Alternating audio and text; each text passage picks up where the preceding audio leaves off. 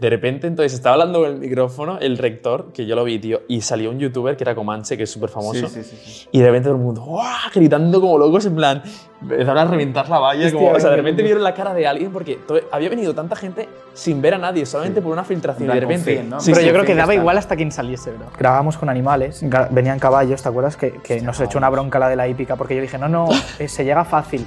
Y, se plantaron los caballos con un camión, vomitando. y los caballos vomitando. No cabía, no cabía. O sea, el, el camión entraba y entró de milagro. Y La había chica- ahí 50 personas, tío, y todos los caballos así, que tenían que andar sobre tierra de huerta, que se les hundía el pie El y los caballos, to- sí, to- sí. caballos de hípica torciéndose el tobillo. El tobillo. El viaje salió carísimo, el viaje nos costó 10.000 euros y éramos dos personas. O sea, y, que, y que además a la vez nosotros grabábamos en Sevilla. Claro, es grabar una vez en Sevilla, o sea, era imposible, no, no podías mandar a más gente. Mira, a mí cuando me dijeron lo que valía alquilar el barco un día para grabar, ¿Cuánto? no lo vamos a decir. No, sí, valía 15.000 euros o algo así. Bueno, era una locura. 15.000 15.000 pavos. Prim. Sí. Pero es que, Prim, tú no sabes eso por dentro lo que tenía. Y entonces estuvimos grabando allí también al llegar, o sea, después de grabar, al día siguiente grabamos en Los Ángeles, o sea, de Empalme también.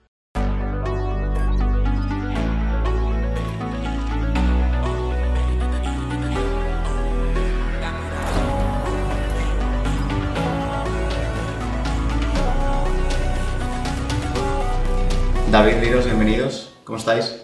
La vuelta. Eh, hoy vamos a hablar de un tema que ha salido recientemente en todo internet, que es el Rewind Hispano 2022, eh, producido por eh, DHF Films. Así es. Y nada, David Riros nos van a contar un poco eh, anécdotas, eh, movidas que no han salido y vamos a conocer momentos graciosos, momentos de, de tensión, cómo ha sido todo el proceso, porque según he visto antes han sido como casi cinco meses de intenso trabajo de más de... Más Bueno, de men- menos de cinco meses, cuatro, cuatro tres. Cuatro, tres. Que también el hacerlo en tan poco tiempo es lo complicado. Ya. O sea, no, no lo alarguemos porque si no. Ojalá, haber- ojalá haber tenido cinco meses, ya, ya, ojalá. Casi mejor más tiempo, ¿no? Casi mejor más tiempo, ojalá. Y unas casi 30 jornadas de grabación. Sí, no sé si fueron 27 28 al final, pero. A mí no me mires, bro. Yo, no, yo no me entero de nada. No, pero sí que fue una animalada. Este año ha sido el que más jornadas hemos tenido de todos. Vale. Este año, eh, bueno, no sé si habrá algún, alguna persona que no haya visto el vídeo, pero si no lo habéis visto, lo tenéis disponible en el canal de Alec. Y en la descripción. En la descripción lo vamos a dejar, por supuesto. Eh, imagino que del vídeo este, Alec, te llegarán unas 2 millones de views nuevas. Así que de nada. Eh, eh, así que nada, eh, esta edición era la quinta, Sí, el, el aniversario. el aniversario, por eso todo así... Edición oro. Flow, flow dorado. flow Ujú, oro. exacto. Y, y nada, tíos, eh, yo lo he visto, lo llevo viendo desde hace 5 años, el, el Rewind. Y sin duda esta producción ha sido la más bestia hasta la fecha. La mejor ha sido brutal, bueno, todo el mundo lo, se ha dado cuenta de ello. Y, nada, tíos, quiero que me contéis un poco cómo, cómo empezó a gestarse todo, cómo, cómo empezó la primera jornada, cómo fue yendo todo y, y qué tal estáis de, bueno, con, con el resultado obtenido del vídeo. A ver, este año la verdad eh, ha sido más difícil que nunca empezar el proyecto. Siempre es como que el Rewind tiene su polémica inicial y no ha faltado, como siempre no ha faltado. También es como que este año está todo un poco más tenso y... Bueno, y- pre- pre- pre- preséntate. Soy David Hernández. He hecho esto. ¿Ya lo conocen? No, pero que ya se lo salta directamente él. Ah, ¿sí? Sí, Claro, ya porque va al vosotros- grano, bro. Claro, vosotros ya habéis salido. Ah, además. invitados platino. verdad. claro, invitados platino. Vale, vale, Nos da la tarjeta pronto, bro, como el hormiguero. No, pues. eh, bueno, a ver, pues sí, va. Yo en, Sí, en- sí. en el Rewind este año he hecho director de fotografía y también pues la productora la llevo yo. Y luego Liros este año ha hecho de eh, director de interpretación. Efectivamente. Eh, pues bueno, ha ido guiando a, a los youtubers que, como ya sabes, al final pues son personas que están encerradas en casa y, y no socializan mucho. Y no son Y actores. no son actores. Entonces es como que en el poco tiempo que tenemos tiene que haber alguien que les dé unos inputs mínimos para, para interpretar el papel o para hacer cualquier cosa. ¿no? Entonces ha llevado esa labor y luego también con el tema de la figuración que como trabajamos con gente que quiere trabajar de forma colaborativa y viene gratis, pues no son tampoco actores profesionales, son a veces figurantes, chavales jóvenes de nuestra edad que no lo hacen muy, muy, muy, bien porque no saben hacerlo, igual que yo. O sea, es como si me cogieses a mí y me pusieses ahí. Sí. Entonces necesitas a alguien que también te dé un poco de, de input, eh, de que está, interpretación. eh, entre otras cosas, con un megáfono. En el Venga. ¡A la derecha! No te muevas de ahí, quédate quieto, no. Prim, eh, que sea realista, ¿no? Eh, al final, las cosas que fuesen, o por cuando había guerra. Que o- de cringe, es lo más importante. Claro, era lo más Es- importante. El, crin- el crinchómetro hay que. Exacto, había que Sí, de- sí, sí. disminuirlo lo máximo. Y básicamente que pareciese real cuando se morían, cuando atacaban, o que incluso en algunas escenas que ya había en este rewind sí que ha habido escenas un poquito más sentidas y tal, pues que transmitir. transmitir un poquito dentro de, la, de la- lo que hablábamos el otro día, por ejemplo, dentro de la rapidez del rewind, que hubiese un poquito de sentimiento donde se pudiese meter. Claro, que es que este año también otra de, los, otra de las variantes que, además de, de buscar que sea más cinematográfico y más peli, era intentar que no fuese tan metralleta como otros años, donde era como muy contenido pum, pum, pum, pum, pum, pum, sino que queríamos que, pues eso, a lo mejor el rewind fuese un poco más largo, pero que sí que la emoción o las escenas tuviesen un, un inicio, un, desen- un desarrollo, un desenlace, un poquito de drama, un poquito de, de dar la vuelta, o sea, que fuese un poquito más historieta, ¿sabes? Más, nar- más nar- más narrativo, sí. exacto. Entonces, para eso también hay- tienes que tener gente que sepa interpretar, que sepa actuar, para transmitir esos sentimientos, ¿no? Entonces, bueno, eh, era difícil porque, como te digo, al final los youtubers pues no saben hacerlo del todo muy bien porque son personas normales como tú y como yo. Eh, entonces, sí que hay escenas en las que a lo mejor eh, no está tan transmitido todo eso que buscábamos, eh, pero bueno, yo creo que en general se ha conseguido bastante. Entonces, y la labor de Elios ha, ha servido, ha servido para mucho. Pero eso, al final, como no son actores, pues sí que he leído mucha cosa en internet a veces de, Buah, tío, es que este youtuber lo hace fatal. Y yo, ya, pues tío, ¿qué hacemos? ¿sabes? no Es decir, hay más, no hay más. es no le decir, podemos apuntar no. a, a clases de teatro tres meses. Hombre, no, si, Claro, si decir- tuviésemos tiempo, pues tío, me voy yo una semana antes y trabajo con la peña, pero es que eso es inviable, no se Claro, puede. claro. No, y también que no, por tiempo no te van a dejar. no te van a dejar hacer eso, exacto. ti- su, su tiempo, su dinero, su tiempo vale más dinero. Claro, exacto, efectivamente. Así que. Mucha ilusión tienen que tener para dejarte que trabajes con ellos un par de días. Tíos, y ahora en serio no es por nada, pero los youtubers tampoco lo hacen tan tan mal. No, pero al final siempre algún subnormal pues te Ya, comenta algo saca y es. punta todo, pero, claro, tío, yo los he alguien, alguien que trabaja con Spielberg de, de casting, ¿sabes? Te lo comenta, ¿sabes? Bro, a ver, pero es que no llegaba ahí, Josué- llegaremos. Josué de Perú, bro, Josué sabe de Perú cosas, tío. sabe cosas. Sí. ¿Sabes? Con 15 años, tío, ya en el cine. Prim, eh, intent- cuando trabajamos le intentamos hacer todo lo mejor posible. No, sí, la- lo pasa. pasa que la gente... No, y dentro, no, no solo lo mejor posible nuestro, sino lo que está en nuestra mano, porque a veces Exacto. que no se puede. O sea, es decir, si un youtuber te da una hora y estás en un sitio y estás con una gente y ese youtuber tampoco puede hacer lo mejor, pues es lo que hay. O sea, nuestra, no- lo que nosotros vamos a hacer lo hacemos lo mejor posible. Luego ya lo que no está en nuestra mano pues es el destino y, Sí, sí, y a veces intenta y- llega Ibai y en puta media hora te hace una locura. Claro. O a veces coge a otro youtuber y, Y le cuesta un poco y más, le sí, cuesta las un huevo. Y no te da tiempo y, y a lo mejor está un poco más enfadado porque le salió, le salió el día peor. Y no que al pasa final mm, muchos están nerviosos porque estás ahí delante. La gente no está acostumbrada a grabar delante de gente, no son actores, no estás No, y también que una cosa es grabar en, En tu casa, en tu casa, casa, en una que no webcam, nadie- que no nadie te pongan una cámara gigante que, que es más grande que tú. Es que el- personas. Claro, y, y la cámara impresiona y, y todos los focos y, y como que todo el mundo está mirando, esperando a que lo hagas bien. Llevas como mucho Sí, tiempo sí. preparándotelo. O sea, es que es literalmente como un rodaje de- una película. Sí, sí, sí, Con o un montón sea- de gente mirando, esperando que salga bien la toma. Y a lo mejor son tomas que, por ejemplo, la, la- la escena de, del Chocas, que, Mm. que le está cayendo agua, que hay un tío con una regadera y tú sabes que lo tienes que hacer bien porque hay un tío con una regadera y hay... Y se acaba el agua, sí, sí. Y se acaba el agua. Hay que decir que Chocas era de los que mejor lo hizo, ¿eh? Sí, es verdad. Y era muy bravo, o sea, muy bravo en el aspecto de que no, se, no le daba miedo que estar delante de gente Muy está- serio. y muy predispuesto, sí, sí. está- Mm. Pero Yo no- creo que le, gusta inter- le gustó la interpretación y eso, ¿eh? Sí, yo creo que lo hizo bien. Yo lo sé todos muy bien. Sí que verdad que luego de este año, eh, de lo que me he dado cuenta yo respecto a años anteriores, que sí que verdad que siempre ha estado presente los efectos especiales y demás, pero este año creo que ha habido un salto brutal de calidad. Sí, sí, eso seguro, eso seguro. Tú, o sea, tú ves las escenas y te cuesta reconocer una escena que sea real, por así decirlo, que no haya nada ficticio. Claro. Sí, yo creo que en la, en la que mejor está conseguido para mí es la de la del con la de Squid Games. A nivel de efectos especiales, yo creo que es la que mejor está conseguido. O sea, literal, tú pones un frame de eso con la escena final de los Juegos del Calamar en Netflix y es que es exactamente igual. O sea, hay un fotograma que es, eh, que es el segundo, creo que sale de la escena, en el que paneas a izquierdas como con un slider y sales desde la pierna de Oli a izquierdas y se ve Chocas Se ve como Chocas. haciéndose así y tal. Tío, se ve la muñeca de fondo, eh, la distorsión es perfecta con la cámara, la lluvia, o sea, No, no, es es tal cual, bro. Es- esa, ese, para mí eso está súper bien integrado, súper bien integrado. O sea, no, no le falla nada, ni la iluminación, ni... Entonces, eso es lo bueno, ¿sabes? Que la gente cuando ve esas tomas dice, joder, bro, pero si Si esto... estoy viendo una escena del juego del calamar. Claro, claro, o sea, esto es un juego de calamar tal cual, o sea, no, no, no está ni incrustado, ¿sabes? Que a veces tú dices, hostia, sí, es una parodia. No, si esto no es una parodia, bro, esto ya es la propia peli en sí. Sí, sí, literal, literal. A mí me flipó. eh, bueno, tengo varias favoritas, pero creo que de Mm. mis favoritas es la de la pelea de, de Ari contra Paracetamol. Una Cuando locura. pasa de ser personas a ser como muñecos, tío, que se Son mueven a, Gokus, una- a la velocidad sí. de la luz. El dragón de fondo. Rollo Super Saiyan, es una Super locura. Saiyan, el- la o sea, la- lo- los ladrillos levantándose. Es que la peña de Una post, auténtica pero- locura, tío. Nada, la peña de Bosco este año se ha fumado cuatro porros, sin sí, duda. sí. Y Sí, sí, cuatro sí. te estás quedando corto con cuatro, pero... Sí, nosotros les hemos pagado más que el salario, bro. Otros, Es que- otros materiales. Puede ser que de, de gente de VFX, más de 100 personas, puede ser implicadas en Sí, había como ciento y pico o así. En total en el Rewind son 200 personas así, más o menos. Y Próximamente. personas para, la, para el tema de la postproducción de efectos especiales. Mm. Pero es una maldita locura y no sé si lo contó Alec en el discurso que, que dio en los cines, eh, que han habido escenas que la gente ha estado editando, a lo mejor si el rewind ha sido el proceso cuatro meses, a lo mejor dos meses solo para editar una escena. Sí, sí, no, y es que y eso es el tiempo récord ya. O sea, por ejemplo, la, la secuencia de, de, lo de, de lo de Ari contra Paracetamol, a lo mejor son 10 segundos, pero eso se tarda muchísimo en todo el tema del modelado, la explosión, la simulación. Es muy complicado, además. Luego hemos utilizado diferentes tecnologías eh, aplicando cosas reales grabadas con 3D. Ejemplo muy básico.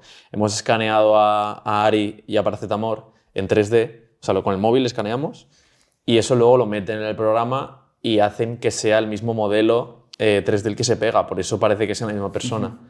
Luego ya los movimientos los quisieron hacer un poco más videojuego estilo Goku, pero eh, entonces a- implementar ese tipo de tecnologías en el vídeo hace que se ralentice todo muchísimo más, porque tienen que coger el modelo, limpiarlo, que funcione, riguearlo, porque tú cuando coges un modelo 3D es un objeto entero, pero tienes que hacer que si mueven los brazos, que se mueva, las piernas, todo, es, es muy complicado.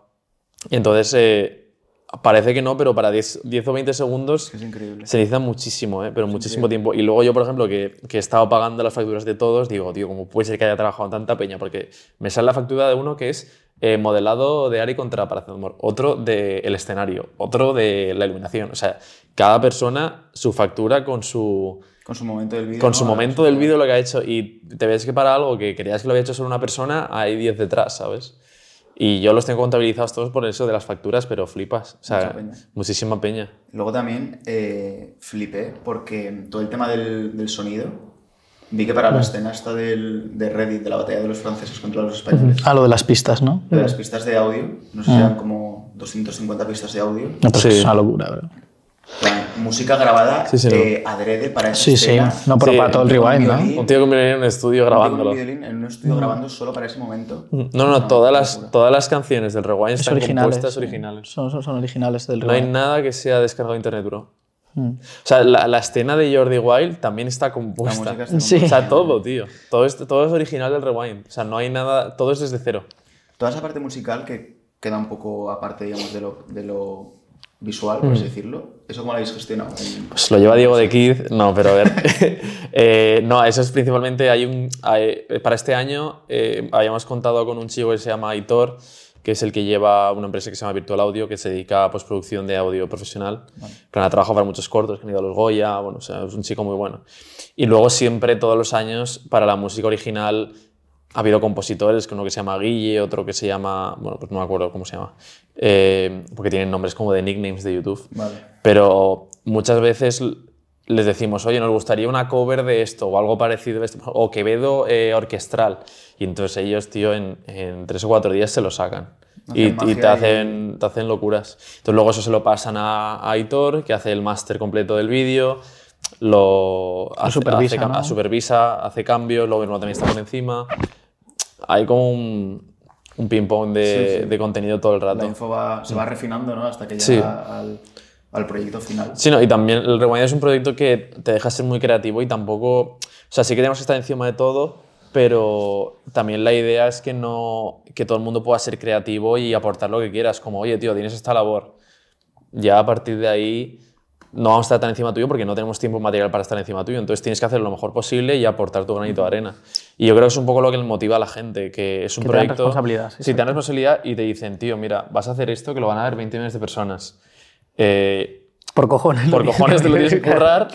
Y también, tío, en plan, aprovecha la oportunidad que se te está dando, ¿sabes? Sí. Que tú de normal a lo mejor estás todo el año haciendo publi que es un spot de mierda, que sí, te, te dan más dinero, pero lo ve tu abuela porque se lo has enseñado tú, ¿sabes? Y no lo ve nadie más. Pero en cambio tú estás haciendo por una vez un proyecto, tío, que te Va dan una parte una importante. visibilidad que tiene una visibilidad increíble, que lo va a ver hasta tu primo pequeño, que, lo, que sin decirte nada, y que luego leen tu nombre en los créditos y te, y te felicitan. Porque, o sea, yo conozco a gente que lleva 20 años en la industria audiovisual y que ha trabajado en el Rewind y que dice que lo único por lo que le han, le han dicho algo es por porque el sale- Rewind. ha trabajado en el Rewind, tío. A mí me lo dijo Pablo Payball, me dijo, Payball.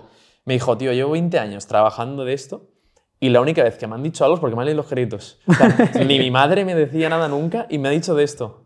¿Sabes? Ya, Entonces, ya, ya. es como, Sí, joder, es una oportunidad es una oportunidad y, y lo bueno del proyecto es ese que también la gente se lo ocurra en base a eso. Por eso sale bien. Porque hay ilusión, es, no sé, es distinto. Entonces, cada persona aporta su granito de arena y por lo general lo hace bien. Sí que hay gente que a lo mejor falla, pero hemos ido refinando. Al final, con los cinco años, pues ya sabemos a quiénes confiar y a quiénes no.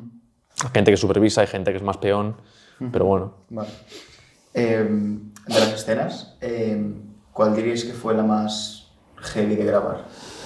La más dura, la más exigente, alguna complicación. Yo creo que el que mejor te puede responder David porque también estuvo en las de América. Es que yo te eh, iba a decir una de, una de América, ya. pero como no habéis estado tú. Claro. No, dile. Pero de, de España ha sido Reddit, 100%. Yo creo que es Reddit, bro. Yo es que casi me pego un tiro, bro. Esa fue muy... Yo, me, yo, me, yo me yo acuerdo. hubo un momento que habíamos comido y me tiré. Tengo el vídeo. Lo tengo. De hecho, hice un reel y, sale, y este es antiguo, como si te hubieses muerto porque te tumbaste que no podías más. Yo no O sea, podía más el segundo día y me tiré en el suelo y me dormí. Es que, ¿sabes cuál fue la putada? Eh, que aparte de que lo- lo- el primer día empezamos muy pronto y eran no sé cuántas horas estuvimos, no sé si fueron 13 horas o... Sí, o sea, todo el día. O sea, Eh, ¿cómo- yo recuerdo acostarme- ¿Cómo fue? O sea, ¿cómo es el...? O sea, todas las escenas... o sea, ¿Cómo empieza? cogéis, cogéis la furgoneta, ¿a qué hora? Y para adelante. A ver, ¿dónde empieza, empie- primero empieza rec- em- reclutando.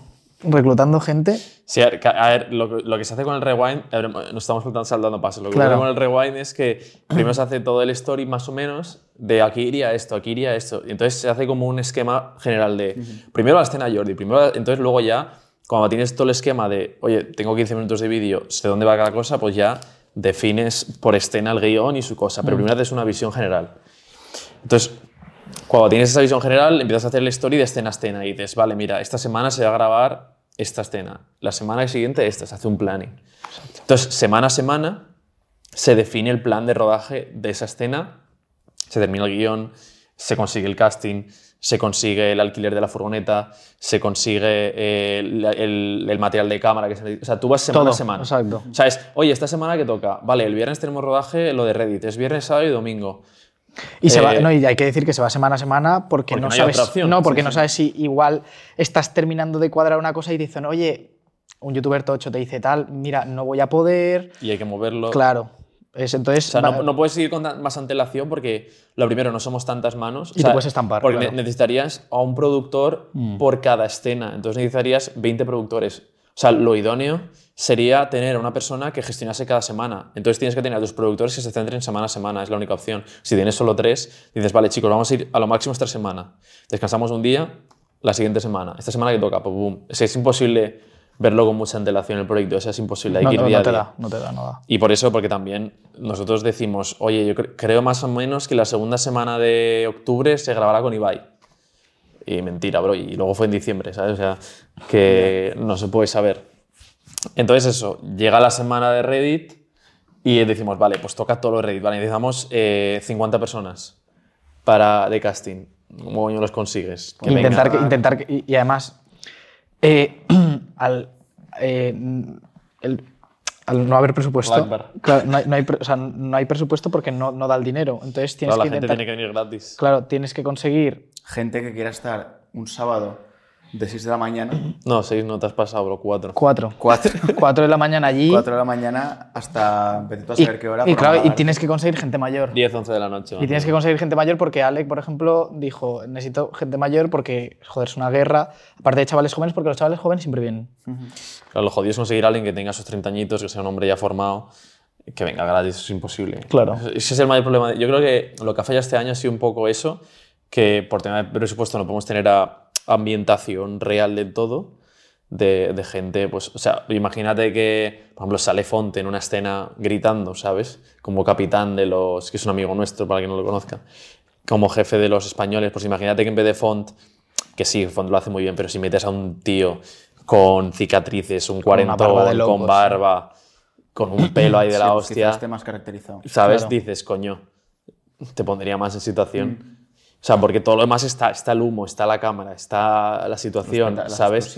O sea, tú metes ahí a Russell Crowe y dices, vale, es Gladiator 2, ¿sabes? Claro. O sea, lo que, lo que diferencia de que, de que sea una peli o no es, en ese caso, solo es el O actor. sea, pero es- al final es, es falta de presupuesto. Si es falta de O sea, presupuesto. para, para, o sea, entiendo que en las películas, hasta el que sale dos segundos Sí, se le en- paga en- una en pastilla, el giro no. de la cámara se le paga algo. Sí, sí, sí. Nadie va a ir por amor al arte. Bueno, hay muchas pelis que... También es que cuando es una peli Sí, y es una sí, peli súper famosa, se un montón... No, no, pero tío, Claro, te digo va, una va todo cosa. el mundo gratis. Claro. Te digo una cosa, Prim, te pagan en todas.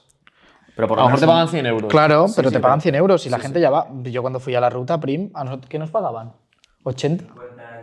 O, o 50 euros el día, pero tú vas, no tienes que hacer nada, sales un microsegundo Y a veces ni sales. y a veces ni sales, pero te dan. Pero claro, no- no vale pero, pero tío, 100 euros, 50 euros un día, una persona que si, Sí, no, sí, sí. si no tienes nada que hacer, vas, te dan comida, conoces a gente, conoces sí, a sí. gente, te lo pasas bien. Claro, ¿sabes? Eso, claro, eso, eso es la, eso es la complejidad. Entonces, lo que pasa es que si tuviésemos más tiempo, si te- me dices, tengo tres meses para hacer la escena y te digo, vale, pues vamos a hacer. tiempo Pero si tú en una semana tienes que conseguir a 50 chavalines, pues solo van a poder tus amigos y los de Escolapio, bro. O sea, es que no, no puedes hacer más. Y entonces empieza la escena. Vale, entonces, vale. Primer día. Primer día. 4 de la toca- mañana salís para allá. No, no, cuatro de la mañana allí, ¿no? Casi. Empieza todo mucho antes, nosotros el viernes tenemos que ir a recoger la furgoneta que hemos alquilado, que nos ha costado una pasta. Un puto autobús gigante, o sea, es un- una animalada de, de furgoneta que nos hemos ido a aparcarla. Que no, que yo. O sea, ocupa yo- tres carriles, Hombre, yo me creía cuando la trajeron, yo dije, bros, yo creo que esta furgoneta con nuestro carnet no podemos conducirla. No, no se puede conducir. Eh, y entonces eso, cargamos todo el material, que es una bestialidad todo el material que llevamos ya. Que para mí es lo Eh, peor de todos los rodajes, cargar y cargar. cargar y descargar Cargar y descargar, tío, lo paso muy mal, ¿no? Es, es que es lo peor, ¿eh? Es lo peor, porque llegas de rodar 14 horas Y te toca descargar. y llegas, todo. claro, y tú llegas así ya que vas sentado en el coche así un poco ya... En plan, ya hemos acabado, Y pero dices, no. espera, que te toca el petate de subirlo al primer piso, pero que Como vas... que la piscina está al primer piso, eso es un coñazo, bro. No, pero es que encima es, tú ya madrugas, cargas el material, conduces, que estaba una hora, estaba en Cheste, llegas, descargas, montas todo y entonces ya empiezas el día reventado. O sea, tú no has, grabado, tú no has dado a grabar y vas reventado. Pero yo Por ya no iba reventado, o sea, o sea, iba reventado, pero yo ya, eh, siempre que voy a grabar, o cuando nos fuimos a Sevilla, que hicimos 7 horas de coche y empiezas, ¿sabes? Sí, es eso, Eh, que a veces tienes que hacerte un viaje de 4 o 5 horas, imagínate, vas a Barcelona, te vas a Sevilla, te vas a Madrid, haces las 4 horas y luego te pones a grabar. O sea, es como, Ya, ya, ya. es, la, la gente hace un viaje, la gente normal hace un viaje de 3 horas y dices, vaya, estoy cansado. Y no duermo sé y mañana duermo". empiezo el día, descanso. ¿sabes? ¿Sabes? Y nosotros en plan, vale, 3 horas grabamos y luego volvemos. Sí, sí, y es una locura. ¿Y es descansas ya? Una matada. Entonces eso, empezamos el sábado, grabamos. O sea, empezamos, quedamos en la oficina a las 4 de la mañana o 3 y media, ¿vale? Mm. Eh, con todos los del casting ahí que habían venido con unas caras. Yo, O sea, yo, yo recontando a la gente, habían, habían fallado la mitad. no, no, porque cagando. se- la peña diciendo, es que me encuentro Bro, mal", a sí, mí, bro. a mí mensajes a las 4 y media de la mañana, oye, que me levanto súper mal. La gente le suena la alarma. 60 A personas a las ma- cuatro te sesen- pega un Olvídate. susto. 60 Encima gratis. ¿sabes? 60 personas misteriosamente, evidentemente, se pusieron malas. A las, a las 4 y media de la mañana me llegaban a mí los mensajes. Entonces ya eh, te vas para allí, empiezas a montar el petate. A lo mejor para montar, ¿eso que son? ¿Dos, dos horas? Esta vez tardamos muchísimo más, pero si de normal. Es que ya la tenemos muy. Cámara está muy fácil montarlo Pero venía, rápido, un, porque- venía Ángel con todo el petate de las tiendas. Claro, porque viene un tío que, que se dedica especialmente a hacer vestuarios ambientar, y, claro. y ambientar Sí, películas. ¿Es, es el chico que sale en el. En Making el of, sí. Eh, ¿Cómo se llama? De aventuras en Aventuras en miniatura, eso. Y, y el tío trajo un puto camión desde Madrid con trajes sí, y sí, sí. entonces había que vestir a todo el mundo. Eh, tío, los de arte que se dejaban El agua destilada y no podían planchar. Hostia. O sea, un, un horrendo, tío. Hasta las 12 de la mañana no empezamos a grabar, bro. Buah. O sea, tú, tú te levantas De a las 4 cuatro a 12, a sin, 12 ha- sin haber empezado. sin haber empezado. Y yo estaba ya con agonía y no O sea, empezado. jornada de 8 horas, sin- jornada de ocho horas ahí esperando. Me preguntabas eh, antes de empezar, "Eh, tío, relájate, no sé cuántos, porque por haber montado esto que son. Bro, bro, hora, 40 eh, minutos, una hora. Claro, y tú piensas que no es solo de 4 a 12, sino es el día de antes, todo el día por Valencia recogiendo cosas, precargando el material. O sea, hasta que grabas. Sí, sí, sí. Yo, re- bro, yo recuerdo, yo recuerdo, mm, culo porque me acuerdo la primera escena que tiramos, que la tiramos en, el, en, el, en, el- en la zona de tierra, estaba David, tenía aquí delante la cámara y estaba con un gorro y yo lo veía así. y no habíamos ni empezado y estaba así. No, es que yo les dije, que no hemos empezado y yo estoy muerto. bro". Sí, eh, yo eh, sí que es verdad Y que... por- encima, para subir a la montaña que habíamos ido, había una, una carreterita de curvas que todo el mundo medio vomitaba encima. Sí, es verdad, ¿sabes? porque además tenía muchos mareo. baches y tal. Sí que es verdad, por ejemplo, que a mí esas horas del principio me sirvieron mucho porque yo, la puta libreta esa roja que tenía, que, que acabó llena de mierda, que pobre Sí, con los apuntes para los. En- eh, yo me había preparado eh, qué- cuántas personas y qué hacían en cada plano según el story. Entonces lo pude repasar con Alex y estuvimos ahí haciéndolo, que eso sí que hizo que fuésemos bastante picados en cuanto a las personas. Eh, el primer día fue muy duro, pero a mí el que se me hizo terrorífico de verdad Segundo. fue el segundo, porque el segundo yo recuerdo acostarme a la una y tener la alarma a las 3 de la mañana. sí, no, es que... Lo, Dormí dos horas. eh, terminamos de noche, en cuanto se fue la luz, dos o tres horas para desmontar sin luz, que se tarda mucho más porque obviamente no había nada de luz.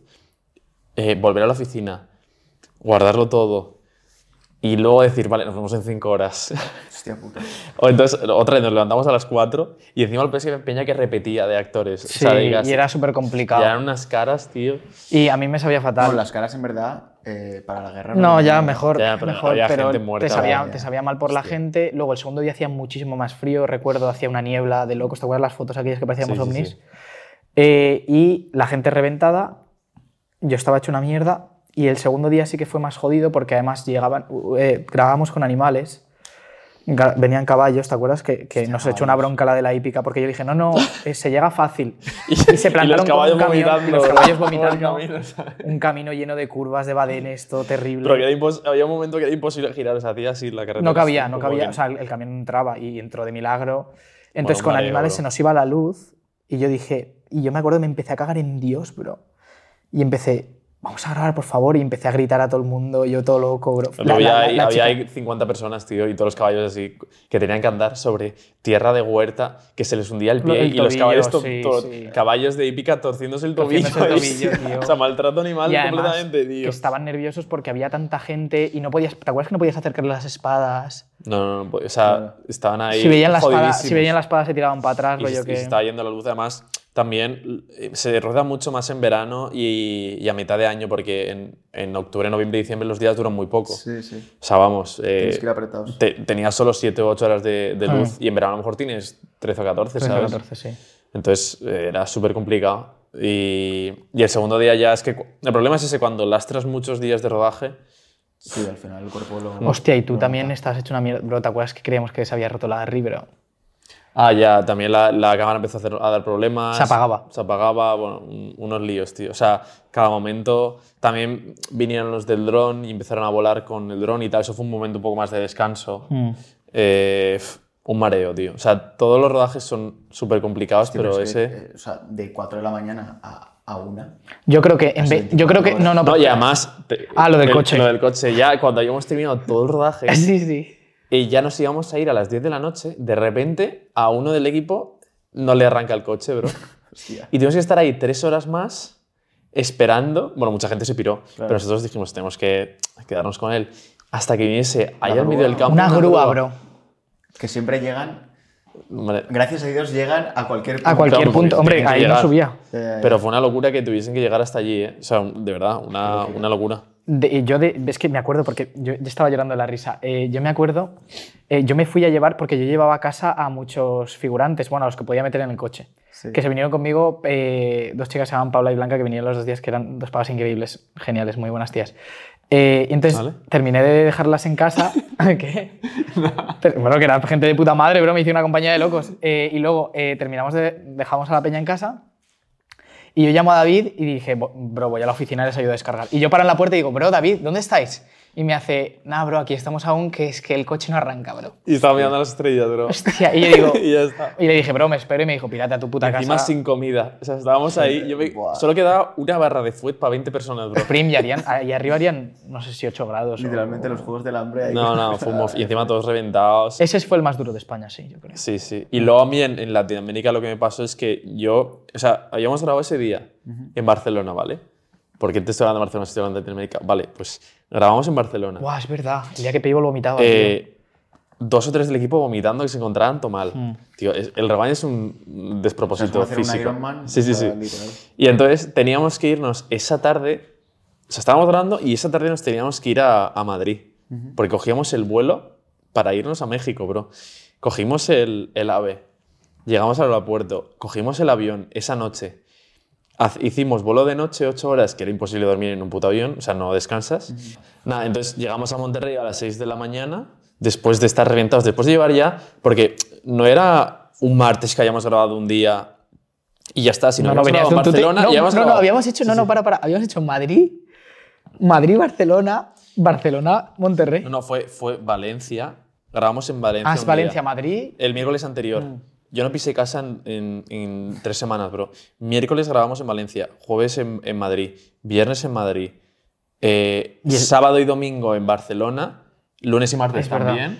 Mm. Y el martes, o sea, después de estar todos esos días rodando, el martes fuimos a Madrid, cogí el vuelo, eh, llegamos a las 6 de la mañana a Monterrey y a las 12 estábamos hablando, o sea, desayuné, fuimos a por el material, a recogerlo, a montarlo Y a grabar. eh, y a grabar, bro. O sea, fue, fue, fue una matada. O sea, ese día tenía yo un jet lag de cojones. Además, también yo estaba mirando el móvil, la gente decía, me voy a dormir. Y nosotros estábamos allí, era mediodía. Empezando el día. Empezando el día, ¿sabes? Y me estaba muriendo. Y encima, como íbamos solo dos personas a, a- a- O sea, cruzamos el charco solo mi hermano y yo porque no hay tanto dinero para mandar a todo el equipo. O sea, el viaje salió carísimo. El viaje nos costó 10.000 euros y éramos dos personas. O sea, Y que, y que además a la vez nosotros grabamos en Sevilla. Claro, es grabar una vez en Sevilla, o sea, era imposible, no, no podías mandar a más gente. Entonces allí nos, nos ayudaron otras productoras, pero fue muy duro. To- Además, me tocó llevar una cámara gigante, súper antigua, que nos dejaron alquilar allí porque era un poco más complicado alquilar en, en- en México. Allí, por ejemplo, si tú alquilas una cámara, no te dejan que te la lleves, tiene que venir un tío contigo a revisar y se queda el tío mirando así todo el día en el rodaje, bro. Se queda, se queda de pie y, y revisa que esté todo bien y que no, y que no le roben. Eh, Claro, me Bueno. imagino en México, cabrón. Bueno, ya. Pero nada, fue, un- fue una locura. Estuvimos todo el día rodando. Encima, típica localización que cuesta mucho de grabar porque hay un montón de problemas de iluminación, de todo. En, en México, ¿qué grabasteis? ¿Está lo de la Lo, langosta? Don lo Camarón. Camarón, ¿Lo del camarón? La eh, langosta, lo de la langosta, ¿Lo de Ari? lo de abogados, lo de Ari, Lo de la, la eh, parte de arriba de piratas. la parte de arriba de Es verdad Piratas, que era lo de Devuelvan el lo de eh, una, una parte más, Ah, Los lo de- Increíbles. ¿Y lo de Germán? ¿Lo de los hijos? Lo de Germán fue en Los Los Ángeles. Ángeles. Ah, vale, vale, vale. Pero, tío, en tres días, o sea, estuvimos los tres días grabando. O sea, yo llegué a Monterrey, día uno grabamos, día dos grabamos, día tres grabamos y nos fuimos el día tres por la tarde. O sea, estuvimos dos noches que nos llevaron de fiesta los, los, los youtubers y tal, que vamos, súper majos, tío. O sea, allí en Latinoamérica es otro rollo los... No solo los influs, sino la gente. Tío, estuvimos grabando. hospitalidad, ¿no? Sí, o sea, Vinieron encantados, bro. Yo estaba Sí, sí, flipando. sí, era, era una pasada de verdad, cómo nos sentimos como unos reyes y encima todos súper agradecidos de que hubiésemos viajado allí a Latinoamérica a grabarles. Eh, luego comimos de puta madre. Luego, no sé, fue como una experiencia de verdad súper gratificante de que lo valoraron un montón. Luego la productora allí también aprendió un montón con nosotros, nos sentimos súper acogidos. Incluso también tenemos idea de, como de montar algo allí en el futuro porque está creciendo mucho todo eso. Luego, por ejemplo, una anécdota es, eh, esto es una anécdota muy buena. Eh, estábamos en, el segundo día tocó grabar en una universidad, ¿vale? Que había una escena que era la de abogados. Sí. Voy a contar la historia que tú sabes. Eres un mofado, La bro. voy a contar aquí. Eh, bro, eh, había una escena que había que grabar en, una- en abogados. Entonces fuimos a, a la- con la Politécnica, pero de Monterrey, eh, a la parte de abogacía. Y había como una sala que era Pero la peña como para practicar. pero la peña como loca, ¿no? Sí, sí, no, pero ahora, Ah, ahora vale, cuento, vale. cuento. Una sala que simula No, pero te iba a un- contar otra historia. No, ¿tú vas a contar lo de La turbia. lo que pasó con una profesora? Sí. Es un mofado, Vale. Eh, había, una, había una sala Que simula un juzgado, ¿no? que simula un juzgado para que practiquen. Entonces nos dejaron en esa sala. Y, y entonces nos... Bueno, primero voy a contar la historia de la locura que fue. Eh, entonces entramos con un par de youtubers y de repente se filtró por redes sociales de que estaban allí. Una locura. O sea, tengo unos vídeos de, de que tuvieron que cerrar el colegio, que vino la policía, hicieron barricadas, eh, empezaron a correr por los pasillos intentando entrar, eh, escalando las paredes. Guerra Mundial juro, Z. ¿no? Sí, sí, sí. Eh, y de repente fue como que el rector salió de la universidad, cerró la universidad ese día, te lo juro por Dios, y se puso en el balcón hablar con un micrófono, a, a decir que no entrase nadie, no sé qué. De repente, entonces, estaba hablando con el micrófono, el rector, que yo lo vi, tío, y salió un youtuber que era Comanche, que es súper famoso. Sí, sí, sí. Y de repente todo el mundo, ¡guau! gritando como locos, en plan, empezaron a reventar la valla. Hostia, como, o sea, de repente vieron la cara de alguien porque había venido tanta gente sin ver a nadie, solamente por una filtración. Y de repente. confíen, ¿no? Sí, pero sí, yo creo que daba igual hasta quien saliese, bro. Claro, claro. Y de repente salió ese pavo y se pusieron- Explotó. Se pusieron todos locos, bro.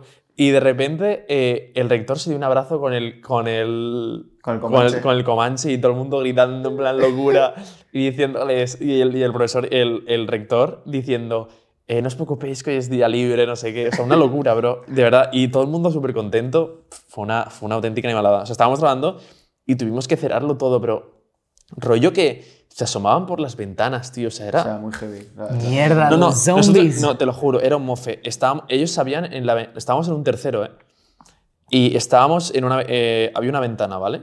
Que es por donde entraba la luz, o sea, bueno, una ventana así. Y de repente, ah, tú hacías así por la ventana, en plan, sacabas la mano Y ya. y soy ya. Era una locura, bro. Lo tengo grabado que yo saqué el móvil así y todo el mundo mirando hacia, así hacia la ventana gritando. qué locura. Te lo juro, ¿eh?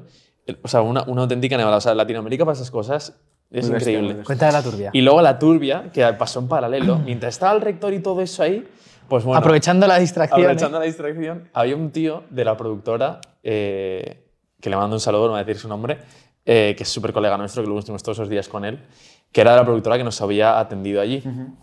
Y pues bueno, nos, eh, él era uno de los que ayudaba en producción, porque necesitábamos un montón de gente que nos echase un cable para cargar y descargar el material y tal. Entonces, eh, bueno, la, la sala esta nos la abrió una de las profesoras de la universidad. Entonces, eh, la, la chica, que era muy guapa, la verdad, eh, nos abrió la puerta de la, de la universidad y la de la, la de la aula. Y luego pues, se quedó con nosotros como revisando y tal. Y entonces nuestro compañero pues, estuvo un rato hablando con ella. Y bueno, pues se, se Surgió el amor. surgió el amor En una clase. en una clase. eh, y bueno, pues mientras rodábamos en, en su O sea despacho. que al final vuestro colega dejó de lado su tarea de, Sí, sí, sí. de root. Todo ahí. Para reproductores. ¿Eh? En vez de productor, reproductor. Exacto, Reproductor, reproductor. Bueno, y cabe mencionar que la, que la, la mujer esa estaba casada. Hostia. O sea, lo- esto- mofe. no sé si lo deberíamos contar esto, Sí, tío. sí, sí, se cuenta, se cuenta. Bueno, pues. Bro, un mofe. Un mofe, bro. O sea, de repente volvimos, o sea, terminó el rodaje y no sabíamos dónde estaban. Y fue como una locura, bro, de... Mítico de, en el cuarto de las escobas ahí. No, no, en el despacho de la... Ah, del de la despacho esto, del- bro. de- el despacho del la cita bro. Bro, muy mofe. Y entonces nada, luego nos ayudó a a descargar y, y ya está. Hostia, qué bueno.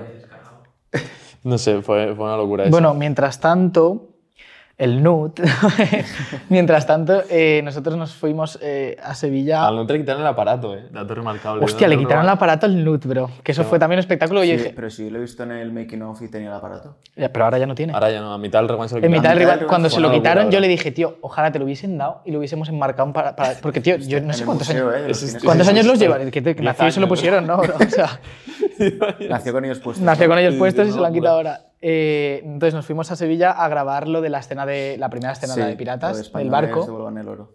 Mientras ellos yo creo que ya estaban ya estarían volando a Los Ángeles, creo. Eh, Sí, esa tarde, esa tarde. No, ya, ya estábamos en Los Ángeles, es más. o sí. ya estaban. Eh, entonces eh, fuimos allí a, bro, al puto Guadalquivir en un barco, bro. ¿Cómo me cayó de bien? ¿Cómo me cayó? de- como unos barcos turísticos, ¿no? No, no, no. O sea, son galeones de verdad. Pero, en plan, que es rollo turístico Sí. para que la gente... Bueno, Sí. se usan más para películas Claro. y tal. Ah, plan, se envían a cualquier parte de Europa donde esté grabando una peli, se alquila y lo tienen ahí. Prima, a mí, prima- mira, a mí cuando me dijeron lo que valía alquilar el barco un día para grabar, ¿Cuánto no lo vamos a decir. No, sí, valía 15.000 euros o algo así. Bueno, era una locura. así. 15.000 15.000 pavos. Prim. Sí. Pero es que Prim, tú no sabes eso por dentro lo que tenía. O sea, todo. Claro, porque tenéis Era un escenas- galeón, era un Era galeón. un galeón. Sí, claro, tenéis escenas en el galeón. Eh, tío, pues me cayó de bien. El, no sé cómo se llama. el- ah, tenía un nombre súper peculiar que hace de juez. Porque Hans Zimmer. No, Exacto, no. Eh, me cayó muy bien el dueño de, de todo eso, que fue muy bueno con nosotros. De hecho, me regaló dos, dos esto Bueno, de- lo tuvimos que pagar eh, por el sitio. Nos hizo descuento, pero hubo que pagar. eh, dos- para que luego se diga. Regaló dos, mm, dos monedas de oro de la época y tal, pero no, o sea, unas réplicas. Eh, y entonces esa escena eh, se petó de peña alrededor. Claro, la gente fliparía, ¿no? Claro, porque tú estás en mitad de Guadalquivir Sí, pero ahí llega a ser eso Latinoamérica y hunden el barco. y hunden el barco, bro. Eso, eh, de El verdad. Titanic. literal. Claro, y ven ahí a gente esto y nada, estuvo muy bien esa escena, pero además la dirigió el Nut perfectamente. Y nada, y ellos estaban en Los Ángeles. Estábamos en Los Ángeles, que acabamos de llegar. estoy- y ¿Ahí también, con, con Germán? sí, con Alonso y Germán, que es historia de, de internet, bro. Sí, o sea, sí, sí, sí, mítico. va antes del Rubius incluso, o sea, fue de los primeros. Eh, es de los canales, o sea, tenía más subs que el Rubius hasta hace un año o dos, eh. Sí, sí, no. o sea, era top 1 mundial Sí, sí, o sea, tú. antes que PewDiePie, antes que... O sea, era el número uno, pero de la vieja escuela máxima, ¿eh? Y sigue a día de hoy, que llevará casi 20 años. No, no, pero que ya no sube vídeos. No está como- o sea, creo que tiene un canal que de vez en cuando juega algo, pero Hombre, el, el tío se dedica a la música ahora, vive en, los, vive, no, vive en Miami, pero tiene como una casa en Los Ángeles y tal. Es que hizo mucho dinero, ¿no? Buah, Hombre, fue de los que- No, pero es que también hizo muchas cosas de empresa y Ya. tal, se juntó... O sea, se a ver, también es que estaba en Estados Unidos, era distinto. Claro. O sea, se juntó con YouTube original, o sea, él sale en los rewinds originales como uno de los cabecillas. Claro. O sea, él, él tenía mucho contacto con YouTube. YouTube, YouTube, real. Sí, claro. sí, la, la empresa. Sí, o sea, con lo que era YouTube antes, en YouTube del 2010, eh, eh, el concepto de YouTube era literalmente lo que hacía ese tío. Lo que hacía ese O tío. sea, era un hispanohablante haciendo para lo que se había creado YouTube. O sea, Yo era creo que el, que el primero, literal. el primero. O sea, era hispanohablante, el hispanohablante el primero. Y que por cierto es chileno. Sí. Es chileno. De Chile. Pero eh, lleva sin estar ahí un montón, me dijo.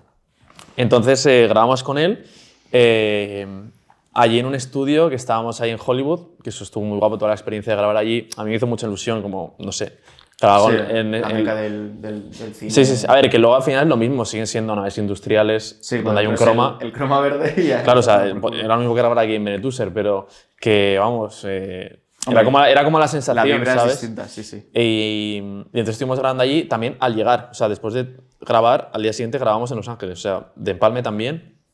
Y, y nada, estuvimos allí con Clavero y con su novia, que son los que nos gestionaron un poco todo el tema de, la- localización. El plug, ¿no? De, Sí. de allí. Y, y estuvimos grabando allí con Luzu, con, Correcto, Luzu, era con. Death, en la parte de lo de Reddit y con Hola, soy Germán. Eso fue todo lo que grabamos, ¿no? Y bueno, y con... Sí, sí, ya está, solo, esos- solo esos dos. Y, y nada, luego ya nos tomamos dos días de descanso en Los Ángeles, que estuvieron muy guapos, la verdad, haciendo un poco el loco. ¿Y luego de eso? No, luego ya quedó lo de Ibai y más cosas. Ah, es verdad. Pero bueno, estuvimos días en Los Ángeles, fuimos a disparar. Qué guapo. Eh, Hostia, es verdad, qué guapo, tío. Estuvo muy guapo. Luego de- estábamos de repente en el Paseo de la Fama y, y conocimos a, a dos chicos y una chica que, que uno de ellos, tío, Ah, había trabajado en el Rewind. Sí, sí, qué fuerte. Qué O sea, de repente viene un tío y dice...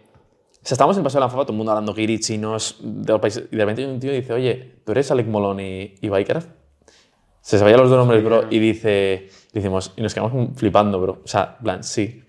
Y dice, tal, es que yo trabajaba en el Rewind haciendo máscaras en el 2017. y yo, vaya tela, bro.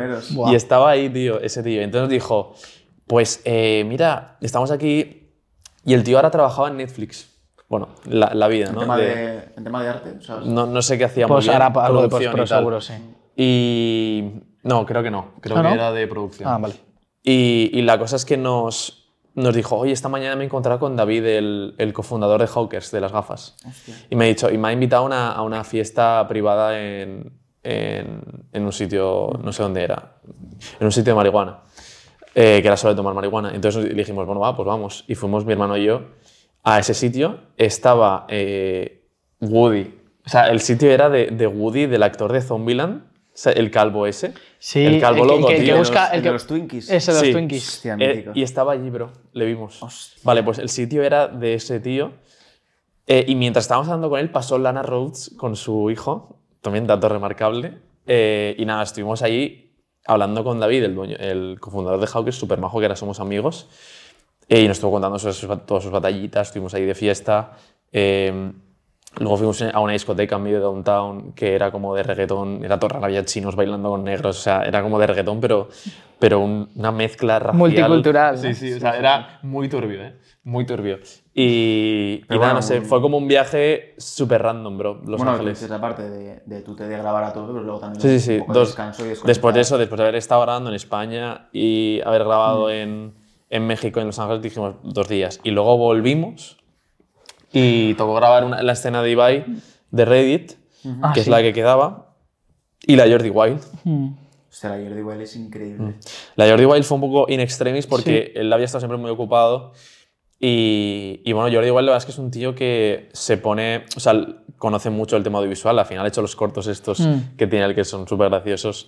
Que son así como de acción y suspense, sí, ¿no? Y los videoclips estos también mitiquísimos. De buenas tetas, por cierto, y todo eso. Sí. O sea, que el tío sabe un poco de presupuestos y tal y cosas. Incluso el tío me pidió el listado de cámara, no sé para qué, pero me lo pidió. Y, y entonces, nada, eh, era el de los últimos que quedaba. y lo grabamos en una especie de casa antigua ahí en, en Como una- Barcelona. Una, especie de casa señorial así muy antigua. Mansión.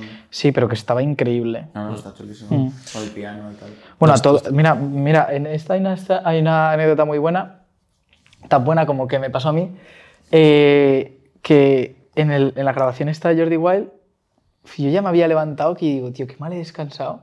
No estaban todos enfermos. dos. Sí, era al final del rewind, Prim, ya el cuerpo había dicho, había dicho hasta aquí. Bueno, era el último día, ¿no? El último día del rewind. El último día grabando fuera porque en Valencia rematamos un par de cosas, creo.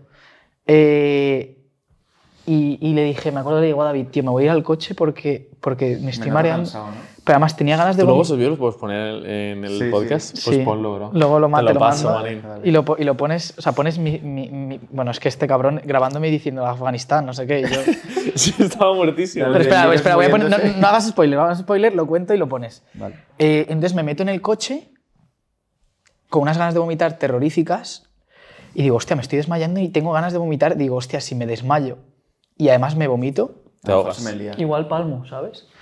Entonces eh, ya empiezo a, a ver luces y yo de pequeño me desmayaba mucho porque tenía tensión baja. Y digo, coño, me estoy desmayando y voy a vomitar. Voy a llamar a alguien porque si no, no, no... Para que me asista. para que Y entonces de milagro, prim- yo, o sea, yo estaba así, ya, que ya no, no, no estaba... y desbloqueo el móvil, abro llamadas y aprieto, y aprieto donde llama. Tío, ¿sabes a quién llamó? Ah, el loot oficial. Al Nut, bro. Y el Nut me lo coge y me, y me dice, ¿qué pasa, bro? Y yo, bro, eh", y me hace, cabrón, va, déjate de hostia, no sé qué. Y digo, "Bro, el coche, el coche, ve, por favor. Ni viene, Ni el viene, pavo ni viene, piensa- se- ni se viene, no, no, ni viene y aparece de milagro. No sé si era, no, Claudia, eh, Claudia. Claudia, Claudia, que está en el coche al lado, que también estaba muy mala, eh, me ve y entonces aparece Mario y me abren la puerta, me sacan, bro, porque, porque yo, yo estaba desmayado. Hombre, me vino Claudia y me dijo, oye, tienes los ojos morados. Que yo en la vida había tenido los ojos morados. Entonces ya aparece David, que ahora veréis el vídeo, me dice Afganistán, después de no sé qué, 1900 tal. Eh, y yo, Era un mofe, bro. bro, qué cara llevaba Prim destrozado. Y bueno, y luego grabamos y de puta madre. Ya, ya. No, pero eh, fue ya el trance. Ese día el rodaje éramos tres personas. En plan, estaba Claudia, tú, mal. Hay un montón de peña mala. Había peña, estaba toda la peña Estaba todo reventado. O sea, era físicamente muy, muy destructor. Físicamente es muy exigente al final. Eh, jornadas muy largas de grabación y horarios de, pues eso, a las 4 en la oficina. Yo, y vamos a coger Prim, yo, yo creo que lo que me... No, y te estamos hablando de lo que nos acordamos. O sea, te hemos hablado desde, desde, la, desde el viaje hasta el final, pero es que de, antes. Hay mucho. eh, por ejemplo, la, la escena de Yo Juan fue una Ah, sí. puta matada de cuidado. Yo, O yo sea, la he visto eh, cuando, cuando hablan de ella en el, en el making of, de que, o sea, que es complicada de, de, de cuadrarla. Porque Muy es como que hay difícil, sí. tres y yo Juanes, Claro. uno mira a aquel, el otro mira allá, uno está, el otro en la máscara. ves No, hay un momento en el que, o sea, a partir del tercer plano, todos los planos tienen composición de efectos especiales. Tienes que, tienes que meter a dos personas la misma persona. Claro. Entonces, hay que elegir el plano, ver que, que te encuadre, que te, que te quede bien, grabarlo primero con uno, no mover la cámara ni un milímetro, en plan, teníamos vetada todos así, en plan, de quien la toque le matamos. Mientras tanto, se vestía, que tardaba 20 minutos en vestirse porque era un traje. De verdad, era hecho, también de, de- de Ángel. de Ángel de los de Aventuras Miniatura y tenías que ponerlo en el otro lado que mirase al mismo sitio y que cuadrase.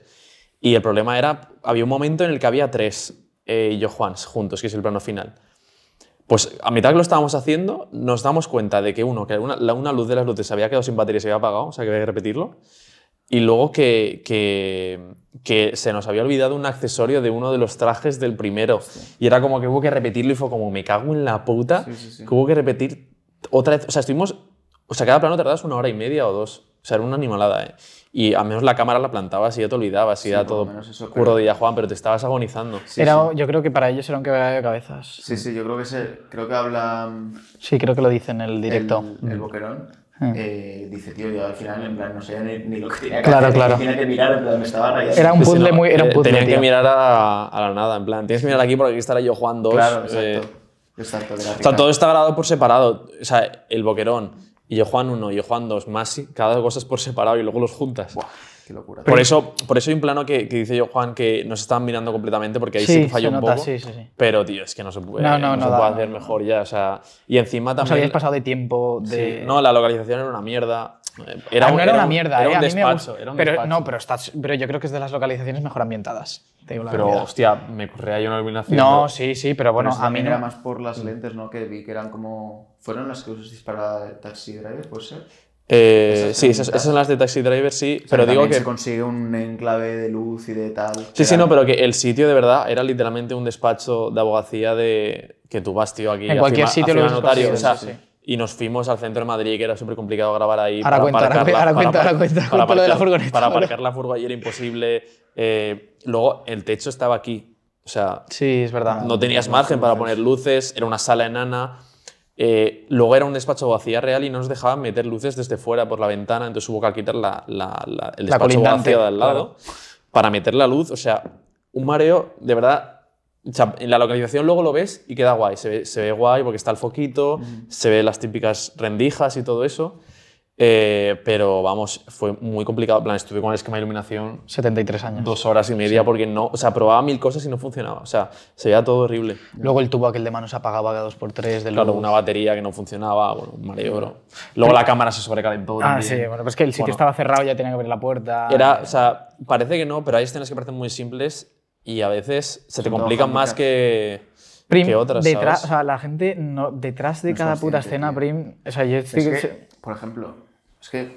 a ver, No, si lo hice yo, Juan. escena eh, es, es un quebradero de, de cabeza, pero por ejemplo, la del, la del helicóptero de Alex B. Es un mofe de escena. ¿Eso es plantaros en, en, en el Museo del Aire o.? o Sí, que nos dejaron. Madrid, un- Madrid. Eso fui yo unas un- semanas antes y, y empecé a mirar helicópteros.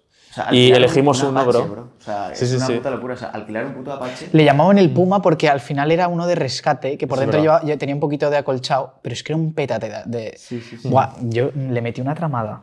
No, esto lo puedo contar. No, nos cargamos un trozo del helicóptero No, también. espera, yo le metí una tramada a la. Como soy, suelo ser el cagasaja, me, me, me como yo esa mierda. Eh, le- Sí, porque era, era la de mantenimiento de. no, no, mantenimiento no. La, la- la Conservación. pres- la prese- exacto, la, de, la, de- la preservadora del, del- O sea, la que, bro, la que te deja el avión. Porque valen millones de vale euros. millones de euros. Y me dice, me dice.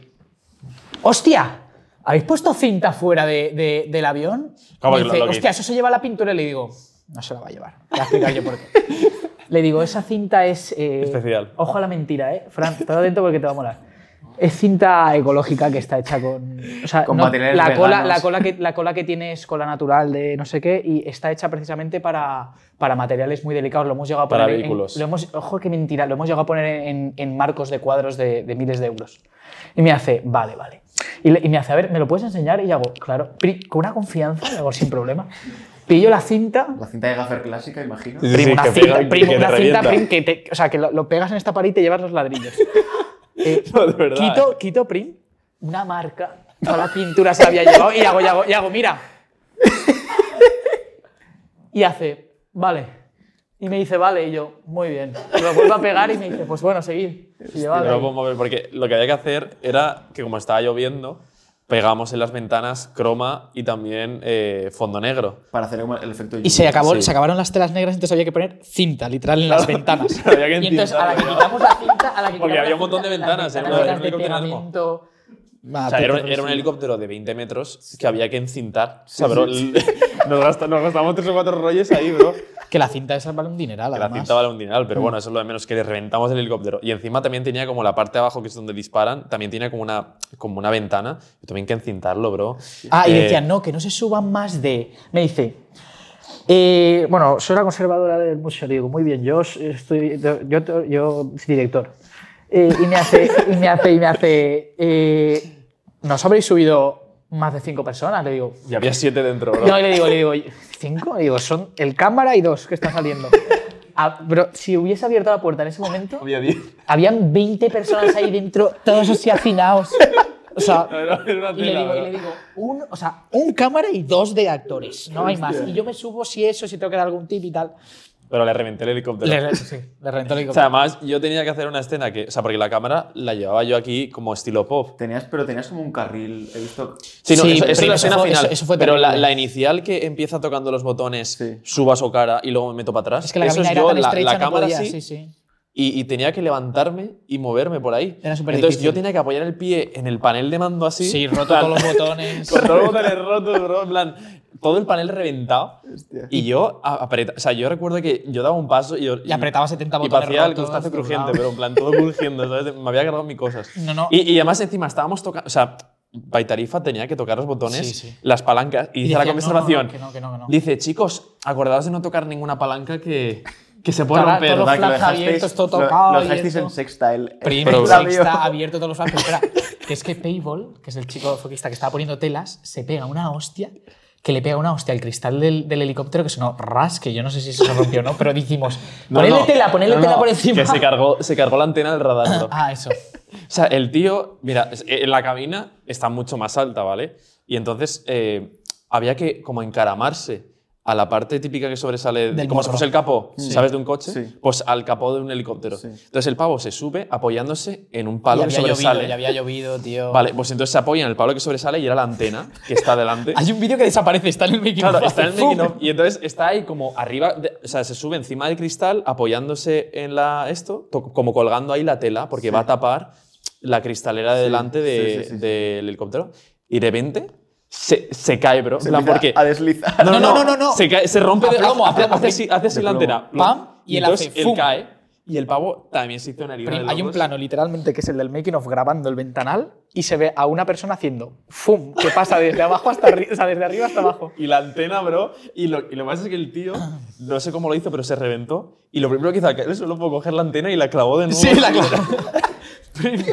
Prim, pero es que espérate, es que no quiero dejar de lado la anécdota que me pasa a mí eh, en Madrid. Lo que ha dicho David, que estaba en mitad de Plaza España, en, mitad- en Plaza España no aparcas, y era una, era una furgoneta 12.000 metros de alto, 6.000 de largo, Prim, que no la podíamos llevar. Un autobús de estos, sí. Exacto. Eh, y me plantan a mí en la puerta del sitio. Yo lo que hacía era subir Plaza España, la calle de al lado, bro. si había O sea, que dar un no- Mira, para empezar, que a ello Juan Llamas y no había, no, no había que darle casi tips porque es Peña que actúa, o por lo menos más se sabía, y yo hice Más muy, teatro, Claro, ¿sabes? y yo hice muy poco trabajo ahí. Yo creo que prácticamente no di tips. Entonces yo me quedaba abajo, porque era el que más libre estaba, cuidando la furgoneta. Y me tiré ahí seis horas. Claro, y los vecinos, venga a llamar a la policía y se me planta un coche de policía. Yo ya me lo veo venir, Prim, porque es una placeta, eh, literalmente Sí, de Plaza no, España. Se va bien calmado, dices, este va a dejar. Y yo digo, no, no, este, no, y digo, este viene a, a- Sí, sí. a tal. Y justo cinco minutos antes había llegado una furgoneta y la había plantado en diagonal en la acera de esto. Y digo, hostia, este se la va a llevar entera.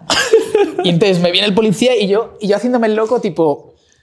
eh, No, o sea, no sé lo que me puse a hacer. No, no- no estaba ni con el móvil. Hice como, que, como, como si fuese un avión y estuviese tocando mandos y fuese a arrancar. Y oigo, tócame, tócame a la ventanilla. Tócame ahí. Vale, digo, sí, pom, pom. Claro. Y yo, sí, dígame, señora gente, ¿todo bien? Y me hace, han llamado a los vecinos que esta furgoneta lleva aquí como seis horas. Voy a tener que multarle, le hago. ¿Y yo? ¿Yo? Acabo de llegar, que venimos a grabar y voy a, descargar, y voy a cargar todo y nos vamos. Y me hace... Y le hago, y me hace, sí, le hago, sí, sí. Será esa que cuando yo he llegado, esa ya estaba. Y al pavo le esa. y, me multa, hace, bro. bueno, y me dice, bueno, pero usted se tiene que mover de aquí. Le hago, no te preocupes. Prim, pegó una arrancada que no sabía ni poner las luces, arranco sin luces ya de noche, me voy mm, prim, metiendo primera. Sin mirar atrás. Prim, y a la que tiro a girar la primera esquina, Ya no ves me, no que me- le tocan al otro. no, bueno, aparte, Prim, que le prepararon una. No me cabe la furgoneta haciendo el giro porque habían aparcado un coche en la esquina. Digo, sal de aquí ya, que, te, que, te- que ya está, que ya te van a pillar. Prim, tiro marcha atrás, reviento como sea la furgo, giro así, meto así, consigo pasar. Prim, y yo, por- dando vueltas por Madrid, que al final llamé a, a una amiga nuestra de Madrid, Sofía, para que me hiciese compañía, para ir en descarga y descarga. eh, y salvé. Y zafé. Zafé. No, no hubo multa. bro. No hubo multa, no Qué hubo bueno, multa. Qué bueno. Claro, es que vosotros habéis estado eh, cuatro meses de aquí para allá, normal que os pasen Mm. este tipo de movidas.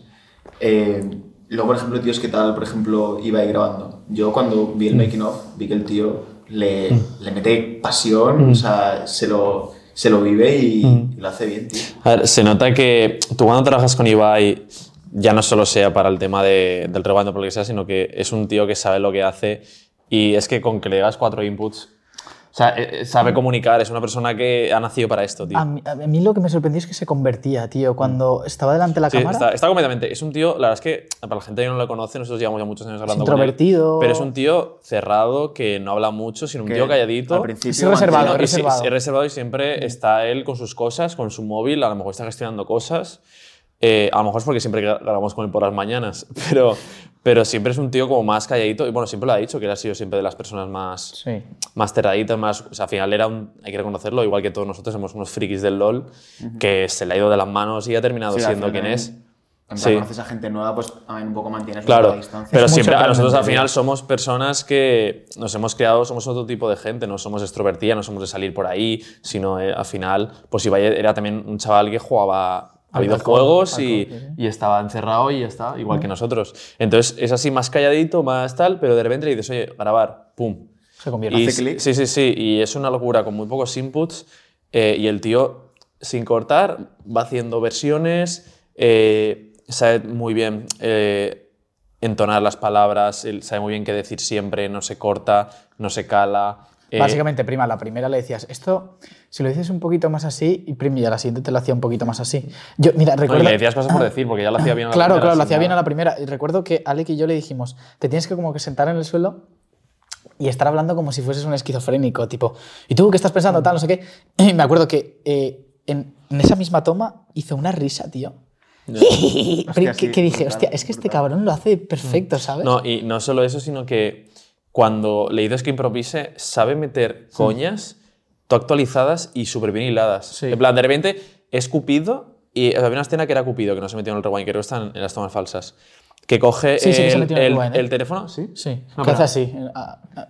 No, no, pero que coge el teléfono Ah, y, ya, dice, ya, ya. y dice, hola, sí, ah, que roto el corazón, estás jugando al LOL, ¿no? O algo Claro, así. O sea, claro. como que se, lo Muy inventa. No, y decía, estás jugando al LOL y no sé qué otra cosa No, decía, más. decía, jugaba al LOL, ya te lo dije. ¿Sabes? Algo así. Sí. Algo así.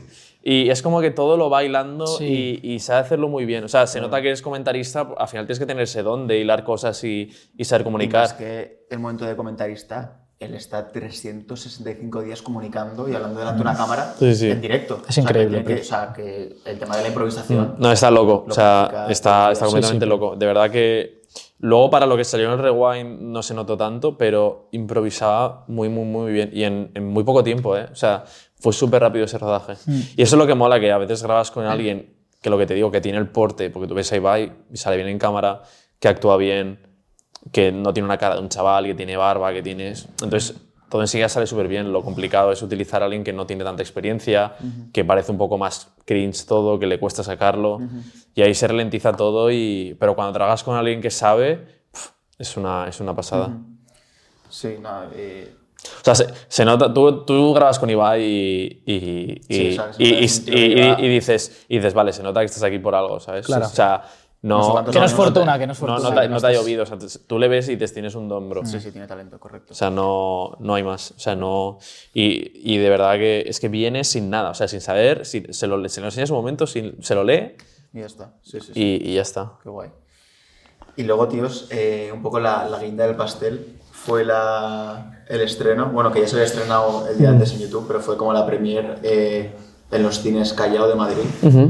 Un evento literalmente surrealista. Sí, no, fue un. La plaza Callao estaba abarrotada. Bueno, yo tuve, Bueno, tú estu- estuviste, yo tuve el claro. placer de estar.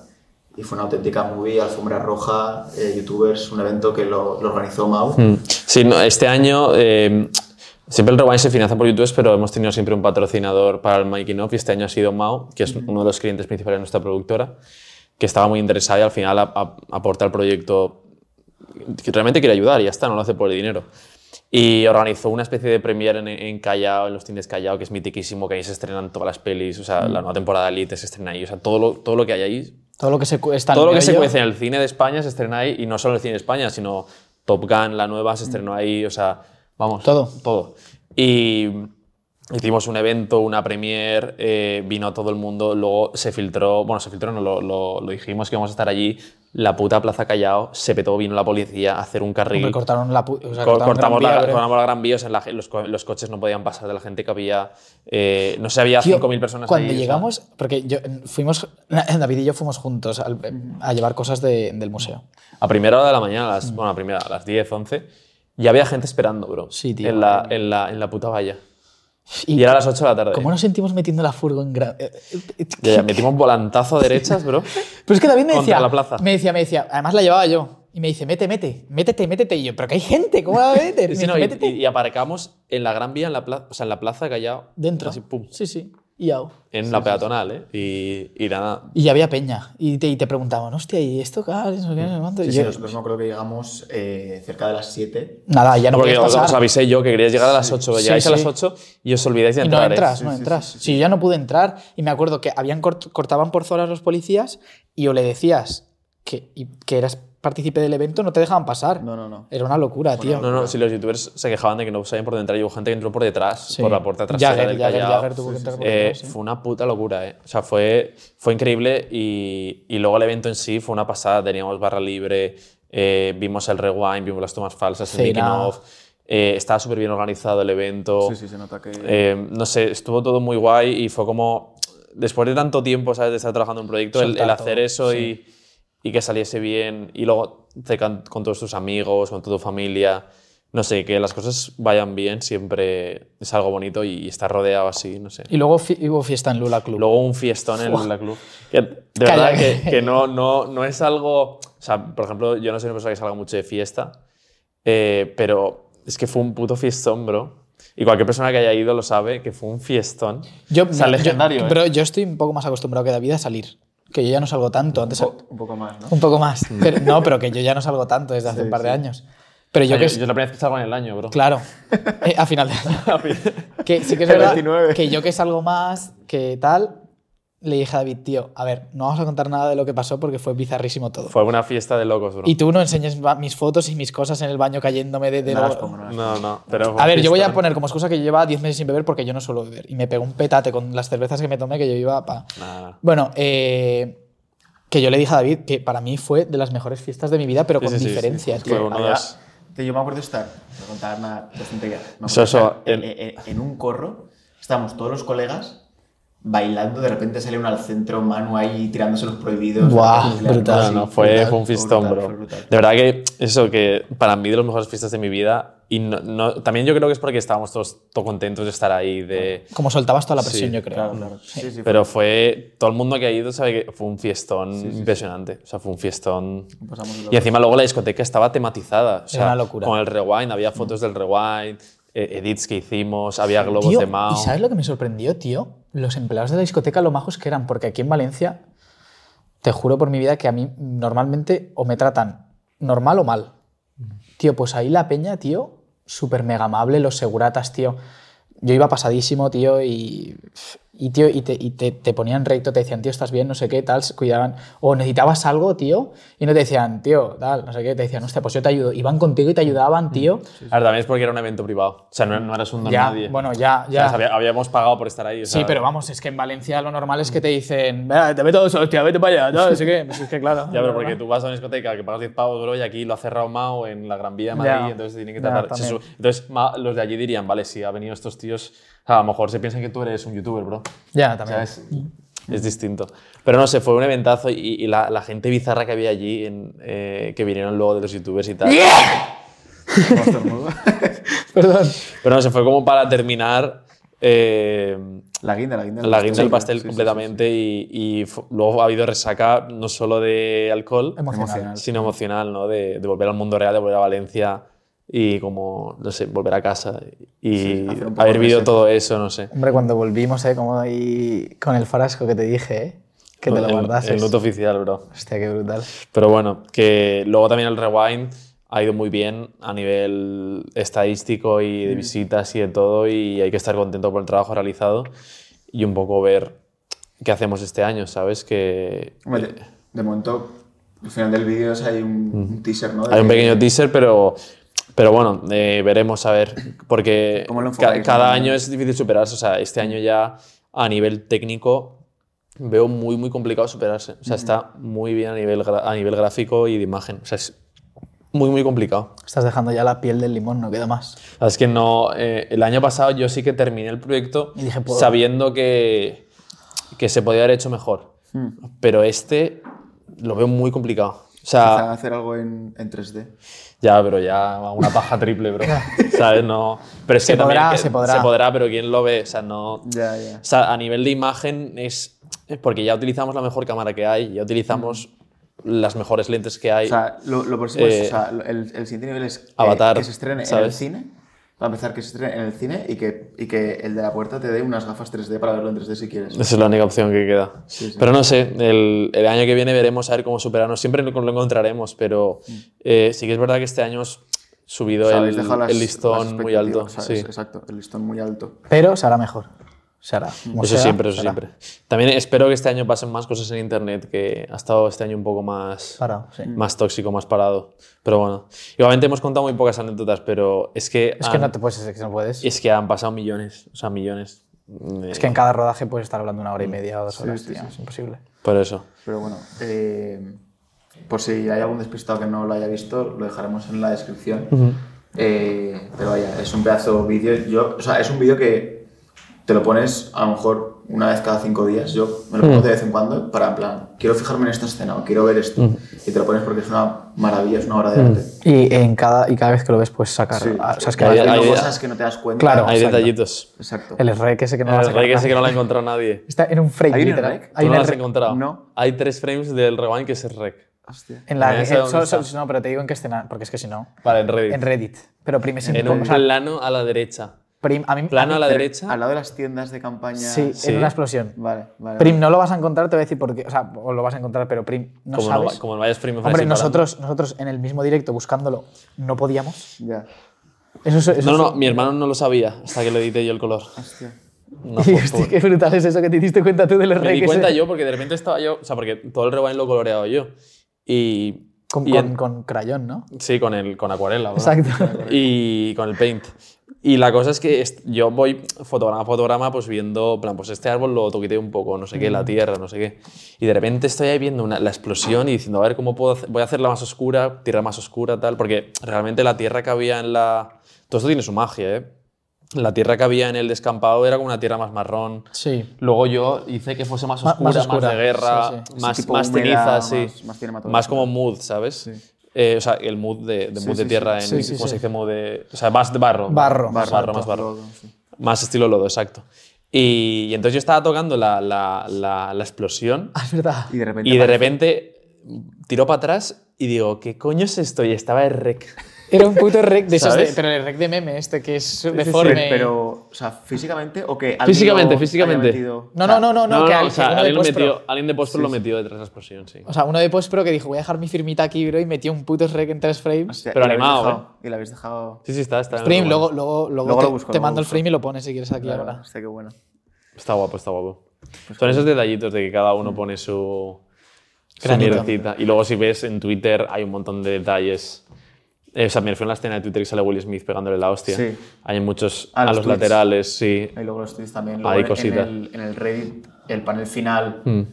si lo paras hay un montón de. Sí, sí, hay- Sí, Mm, o sea, hay un montón de cosas que, que hay que estar superpuesto. Yo, por ejemplo, siento que este año está más desconectado y la mitad, la mitad de las cosas no las entendía, pero para el que sepa, uf, es que puedes hincharte. ¿eh?